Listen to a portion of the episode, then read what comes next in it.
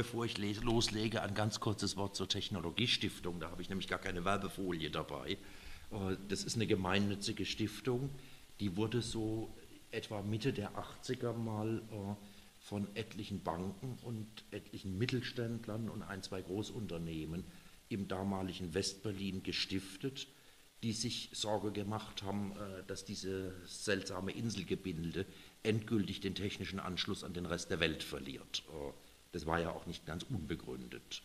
Ähm, was diese Stiftung dann, furchtbar viel Geld haben die nämlich nicht zusammengekriegt, die Stifter, was die dann jahrelang gemacht hat, war vor allem der Innovationspreis Berlin-Brandenburg. Den gibt es ja auch heute noch. Ähm, in den 90ern gab es dann eine Wirtschaftspolitik, äh, die von der Subvention stärker zur Innovationsförderung kommen wollte. Äh, die hat diese Stiftung für sich entdeckt äh, und sie dann über die Jahre auch mit etwas mehr Mitteln ausgerüstet, sodass der Großteil unseres Stiftungsvermögens heute vom Land Berlin stammt äh, und in unserer Satzung steht, wir haben Wissenschaft und Forschung zu fördern und Berlin zu einem bedeutenden Standort in ausgewählten Technologiegebieten zu entwickeln. Das ist die Motivation, die da dahinter steckt, warum wir uns überhaupt mit solchen Dingen befassen. Kurze Frage, bin ich eigentlich hinten zu hören oder muss ich die? Gut. Dann, was ist Innovation? Sie sehen es auf der linken Seite, habe ich mal ein paar Dinge abgebildet, äh, die Spaß machen und die wahrscheinlich auch jeder irgendwie in der Tasche hat, äh, wie ein Smartphone äh, oder länger haltbare Milch. Da ist irgendwie ein Nutzen zu erkennen, der die Lebensqualität erhöht. Gleichzeitig gibt es durchaus Gründe, Innovation auch als Bedrohung wahrzunehmen äh, diese Damen hier aus dem Fernmeldeamt Stettin von 1892, die werden wahrscheinlich auch nicht begeistert gewesen sein, als man sie durch die ersten mechanischen Wählapparate ersetzt hat. Äh, insofern, gut oder böse, hilft uns nichts weiter. Äh, aus dem Grunde mal ein paar Sätze mit etwas Definition, was meine ich eigentlich und wovon rede ich mit dem Begriff Innovation. Das rekurriert hauptsächlich auf den Herrn Schumpeter. Äh, das ist ein Ökonom, der auch schon vor über 100 Jahren äh, eine Theorie der wirtschaftlichen Entwicklung aufgestellt hat, wo seine zentrale These ist, äh, dass das Hauptproblem der Volkswirtschaft nicht irgendwelche Krisen oder sowas sind, sondern dass das der Strukturwandel ist, der permanent im Gang ist. Und die Definition von Herrn Schumpeter, nämlich eine Innovation, ist ein neues Produkt oder ein neues Verfahren oder auch eine neue Dienstleistung und was da noch alles steht, äh, die lege ich im Folgenden im Wesentlichen zugrunde. Das soll abgrenzen von der, zur Invention, also zur Erfindung oder gar zur Entdeckung eines neuen Naturgesetzes. Und es, äh, dadurch, dass es auf Produkt oder Verfahren abstellt, schließt es bewusst ein, dass das natürlich die Anwendung von Technologie ist äh, also die Kombination aus neuer Technik und Unternehmertum, was das Ganze dann auch an den Markt bringt. Ähm, wie läuft Innovation ab? Und das gilt natürlich auch innerhalb eines Unternehmens, äh, hier jetzt eher für eine Region. Äh, wenn wir uns hier angucken, die Unternehmen A und B am unteren Teil der rechten S-Kurve, äh, die greifen relativ früh eine Innovation auf. Da sind die Stückzahlen und Absätze noch ziemlich niedrig, deswegen äh, ist, ist die erstmal eine relativ lange äh, flache Phase hier zu sehen.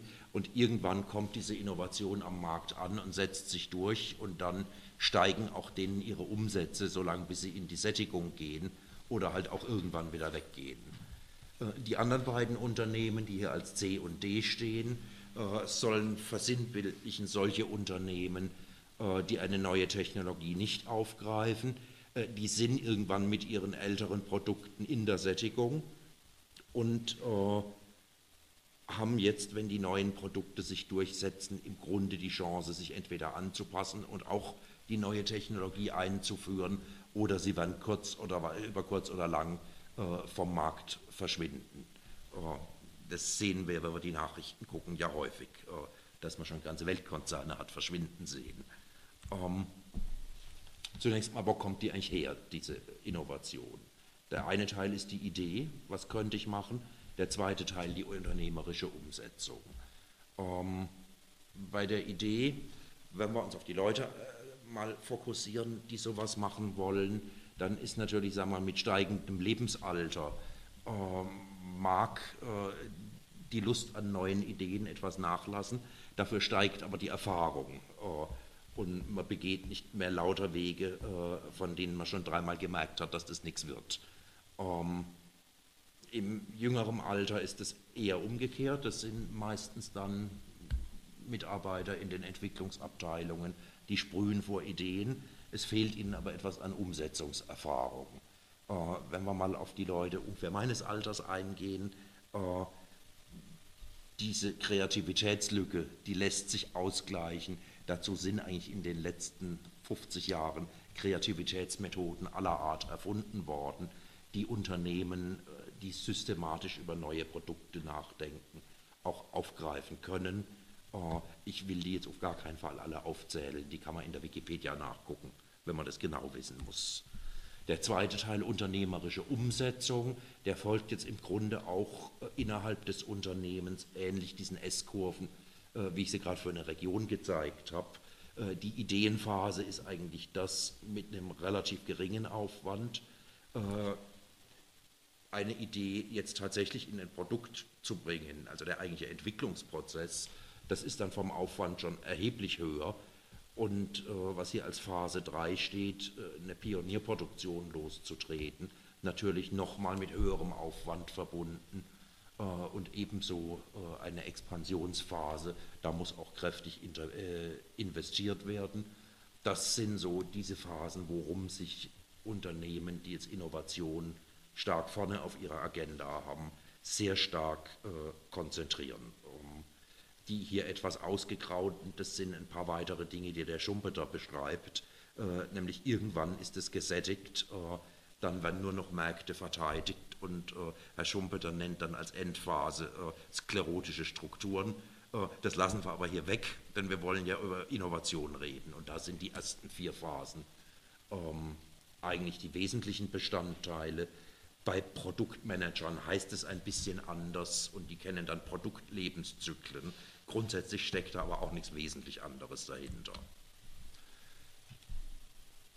Jetzt mal wieder runtergebrochen auf die regionale Ebene. Äh, wenn eine Region, und dazu muss man, glaube ich, mal ein paar Worte über Berlin im Strukturwandel sagen, seit, äh, also zwischen 1990 und 2000 äh, sind in Berlin fast 250.000 Industriearbeitsplätze weggebrochen. Ähm, und man muss sich natürlich fragen, wo sollen die Jobs denn wieder herkommen? Ähm, man hat ein paar Bereiche, die nun wirklich nichts mit Technologie zu tun haben, nämlich den Tourismus, der wächst relativ stark.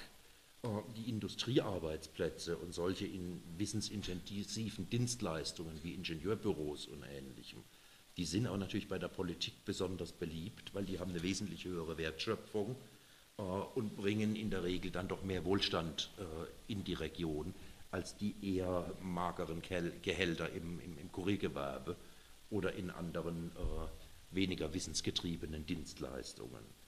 Ähm, wenn ich also auf Innovation setzen will, um diese wertschöpfungsstarken Bereiche in, in einer Region zu peppeln, ähm, dann komme ich nicht drum herum, mir die Voraussetzungen einer Region anzugucken.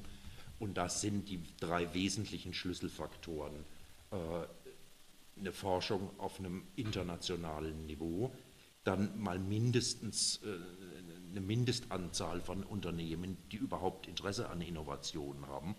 Und drittens, äh, dass sie sich was zu sagen haben und miteinander kooperieren. Jetzt ist klar, an den ersten beiden Punkten, da kann der Staat, also vor allem an den mittleren, an den Unternehmen, verhältnismäßig wenig tun. Das werden die Unternehmer schon selber machen müssen. Äh, ein Oberregierungsrat wird auch keine neuen Produkte erfinden. Aus dem Grunde sind eigentlich die staatlichen Unterstützungsmaßnahmen hier sicherlich äh, aus dem Bereich Kooperation, dann bei den Unternehmen das ein oder andere Förderprogramm, aber letzten Endes äh, können sie niemand zum Jagen tragen. Also der Unternehmer muss den Antrag mal mindestens schreiben und Ideen haben und noch ein paar Dinge um Rahmenbedingungen. Äh, den Rest sehe ich stark in, in Forschung und in den Unternehmen, äh, die da jetzt wirklich was machen müssen. Ähm, ein Beispiel, was in der Region durchaus passieren kann, diese Garage, die Sie da sehen, die ist relativ legendär. Das ist die, das ist die Gründungsgarage von Hewlett Packard. Ähm, und nun kennt man die als Weltkonzern mit über 100 Milliarden Umsatz. Es ist gar nicht so bekannt, weil das Silicon Valley, das ist ja alles immer so jung und frisch. Also die haben sich immerhin auch schon 1934 gegründet. Sie sind nicht ganz neu, aber äh, zumindest dort hat die Kombination aus Unternehmertum und einer Top-Wissenschaft funktioniert. Äh, und wir wissen, äh, die funktioniert bis heute. Ja? Letztlich ist das die Frage, vor der der Unternehmer steht. Äh, macht er weiter so? Das linke ist ein Schiff von 1902 äh, da kam man tatsächlich auf die irre Idee, einen Siebenmaster zu bauen. Das Ding hatte sogar eine Dampfmaschine, die hat aber nur das Ruder angetrieben und nicht das Schiff. Äh, und rechts, das ist das erste äh, turbinengetriebene Dampfschiff. Ähm, der Unternehmer hat es gebaut. ein paar Jahre später hat die ganze Welt ihre Schiffe so gebaut. Und um das bekannt zu machen, hat er die Frechheit besessen, der britischen Marine in eine Regatta hineinzufahren. Und als sie ihn verhaften wollten, ist er denen allen davon gefahren, weil die kein so schnelles Schiff hatten. Oh. Als Sinnbild, oh, wo landet man, wenn man einfach keine Innovationen macht. So, jetzt nochmal zur Region. Ist jetzt die Frage, wie findet man eigentlich außer über ein Bauchgefühl raus, ob eine Region innovativ ist und ob sie über die Jahre eigentlich innovativer wird oder ob sie stagniert. Ähm, das ist jetzt speziell zur Innovation der Region. Da gehören ein paar Ressourcen. Das ist vor allem das hochqualifizierte Personal, das sowas beherrscht und dementsprechend auch die Absolventen der Hochschulen. Dann gehören einige Innovationsaktivitäten dazu, also das Forschen und Entwickeln und letztlich äh, damit die Forschungs- und Entwicklungsausgaben, die eine Region ausgibt, gehören auch noch Patente dazu, Gründungen, äh, weiß der Kuckuck noch was alles. Die OECD kennt, glaube ich, 260 Indikatoren. Das ist hier mal eine Auswahl, auf die sich die Technologiestiftung üblicherweise konzentriert. Ähm, es hilft aber alles nichts, viel Aufwand zu betreiben, wenn nichts bei rauskommt.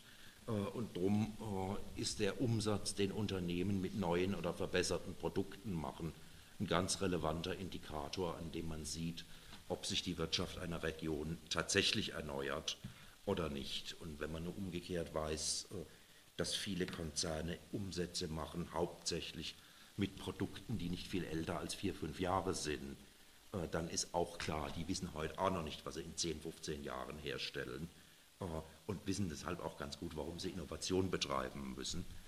Ähm, ein Punkt ist sicherlich auch nochmal die Frage von Exporten, die ist natürlich für Regionalpolitiker immer ganz spannend, weil wenn was exportiert wird, bringt es Geld in die Region äh, von außen. Ein paar Zahlen zu Berlin.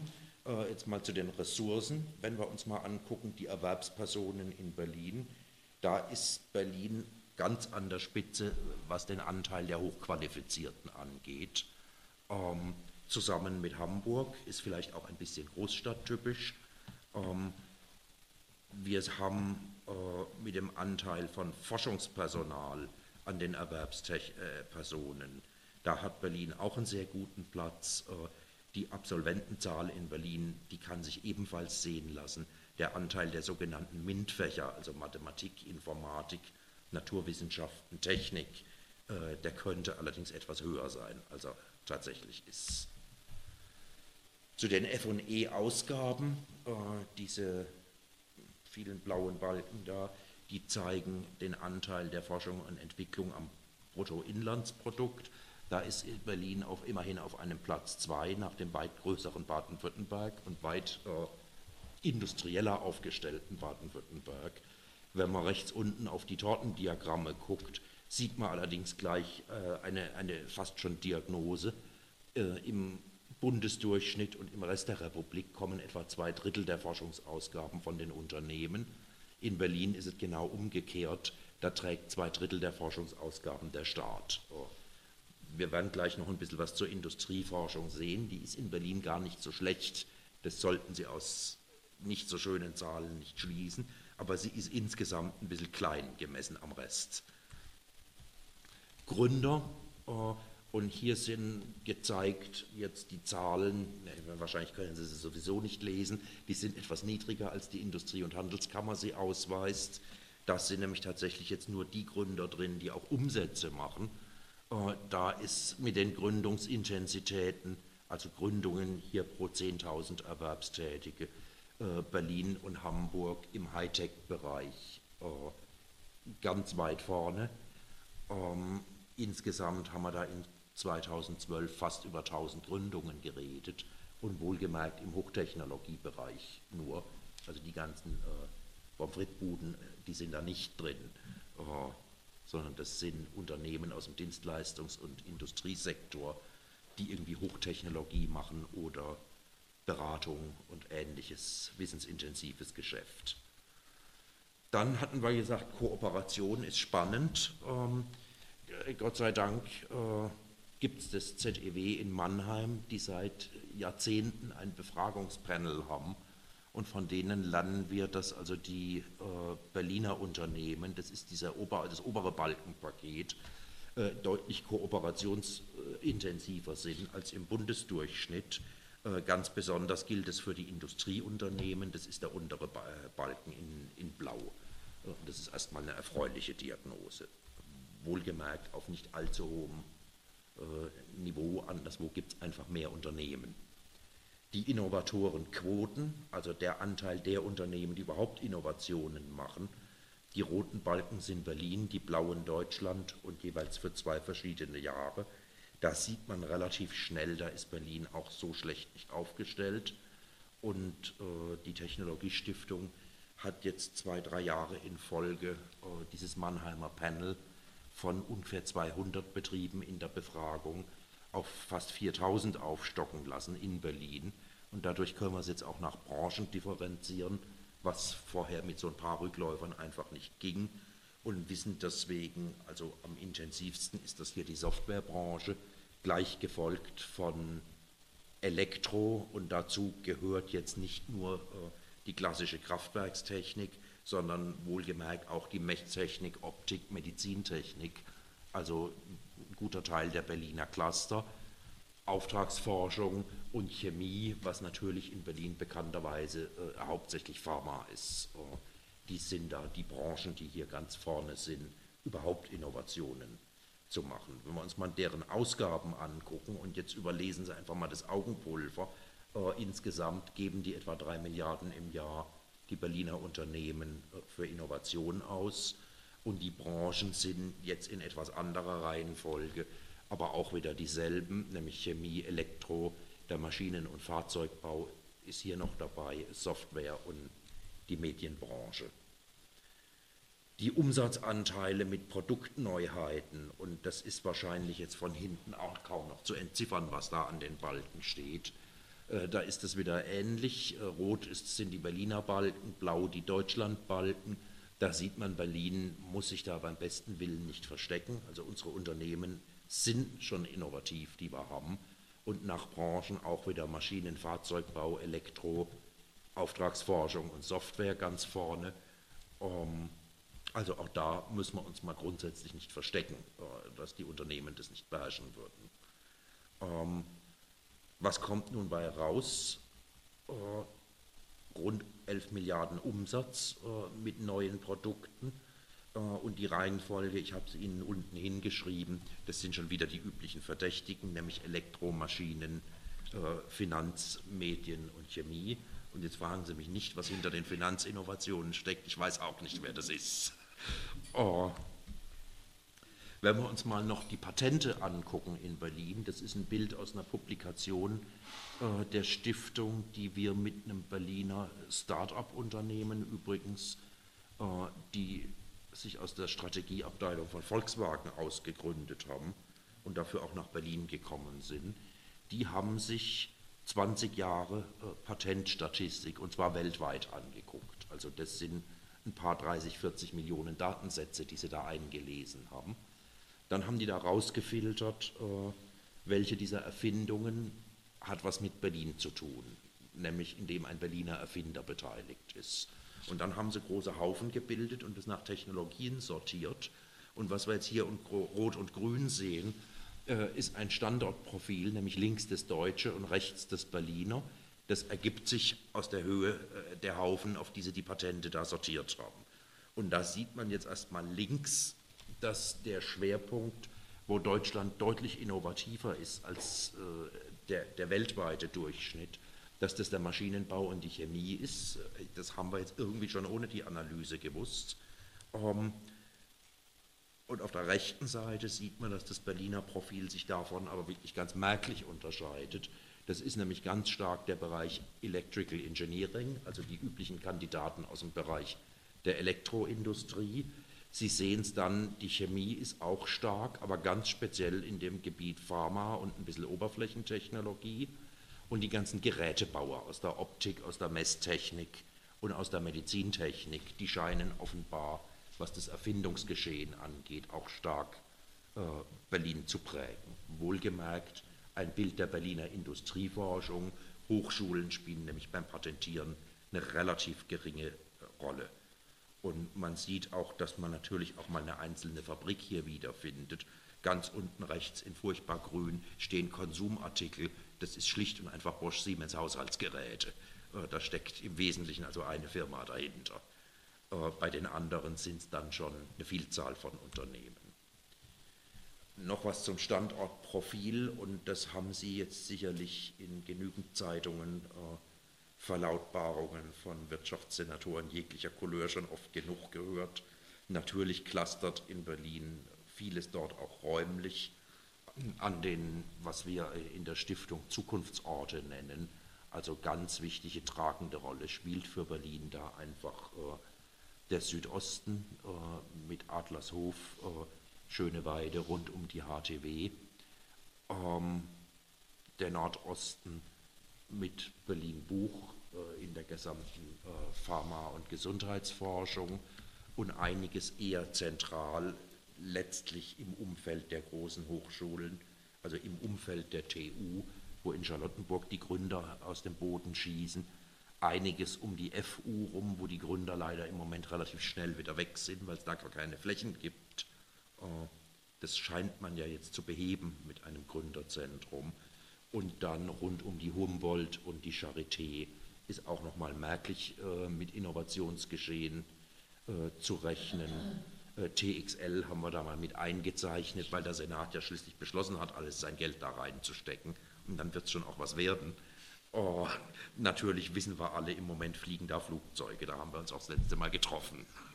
Um, die grauen Klötze, und da will ich jetzt weiter nicht drauf eingehen, das sind ansonsten die restlichen produktionsgeprägten Industriegebiete, die wir in Berlin haben. So, was ist jetzt rausgekommen? Ich habe mit den Jobs angefangen, da müssen wir ja irgendwie wieder hinkommen. Äh, die Grafik habe ich der Senatsverwaltung für Wirtschaft geklaut. Ähm, da sieht man natürlich äh, den Niedergang nach dem Fall der Mauer gar nicht mehr so ganz deutlich, weil sie in 1991 anfängt. Würde sie noch mal zwei Jahre früher anfangen, würde man einen deutlicheren Niedergang sehen und man sieht auch äh, dass das im Grunde bis 2003, 2004, 2005 äh, munter so weitergegangen ist, dass aber seitdem immerhin die Beschäftigtenentwicklung, äh, oder sagen wir mal lieber Erwerbstätige, da sind die Selbstständigen ja mit drin, dass die doch immerhin erfreulich steil nach oben geht. Nun kann wahrscheinlich wieder kein Mensch die Skala lesen. Also was wir ganz links sehen haben, sind, äh, stehen haben 1991 sind 1,7 Millionen Erwerbstätige ganz rechts knapp 1,8. Also da scheint sich einiges zu erholen. Wir wissen natürlich auch äh, mit viel Zuzug, denen ist seitdem auch ein bisschen gewachsen. Und ich habe unten drunter noch ein paar Zahlen angegeben, die stammen auch von der Senatsverwaltung für Wirtschaft aus einem Bericht, mit dem die, die Entwicklung der Berliner Hightech-Cluster monitoren. Da gibt es inzwischen rund eine halbe Million Beschäftigte und das Beschäftigtenwachstum ist dort deutlich stärker als im Rest der Wirtschaft und nochmal deutlich stärker äh, als im Bundesdurchschnitt. dann sieht man an dem vorletzten Drittelchenpunkt auch der Umsatz in diesem Hightech-Bereich pro Beschäftigten. Äh, der ist deutlich höher als im Rest der Wirtschaft. Das wundert jetzt bei Industriebetrieben auch nicht, wenn wir ehrlich sind. Ähm, aber immerhin ist es auch eingetreten, was man sich da erhofft hat. Und äh, diese Berliner Cluster, die machen jetzt schon also mehr als ein Drittel der ganzen Umsätze, die in Berlin äh, betrieben werden, aus. Insofern kommen wir mal zu dem Fazit. Das erfassen Sie auch schneller, als ich Ihnen das vorlesen kann. Ich würde jetzt einfach mal die letzten Punkte da nur rausgreifen. Ähm, die Berliner Wirtschaft scheint durchaus ganz erfolgreich auf Innovation umgeschwenkt zu sein. Allerdings haben wir nach wie vor eigentlich zu wenig Unternehmen in Berlin, äh, gemessen an der Einwohnerzahl. Äh, und zweitens, die Entwicklungsrichtung scheint mir ja zu stimmen. Und wenn ich mir so die Patentstatistiken angucke und teilweise auch nochmal so Publikationsvergleiche aus Hochschulen, dann scheint Berlin ja da auch auf die richtigen Themen zu setzen. Ähm, man darf aber wahrscheinlich nicht erwarten, dass das von jetzt auf nachher geht, äh, aus dem Grunde habe ich die Bayern da dazu geschrieben. Die haben da auch ein, zwei Generationen Industriepolitik gebraucht, um sich von einem eher rückständigen Agrarstaat in, in, in ein Hightech-Land zu verwandeln. So, jetzt nochmal ein Wort zur Start-up-Stadt Berlin. Ich glaube, das erklärt sich selbst. Äh, ein typisches Berliner Start-up. Da wollen wir doch hoffen, dass ein paar unserer Start-ups sich wenigstens ähnlich äh, entwickeln. Das ist die Firma Siemens, die sich vor rund 150 Jahren in Kreuzberger Hinterhof gegründet hat.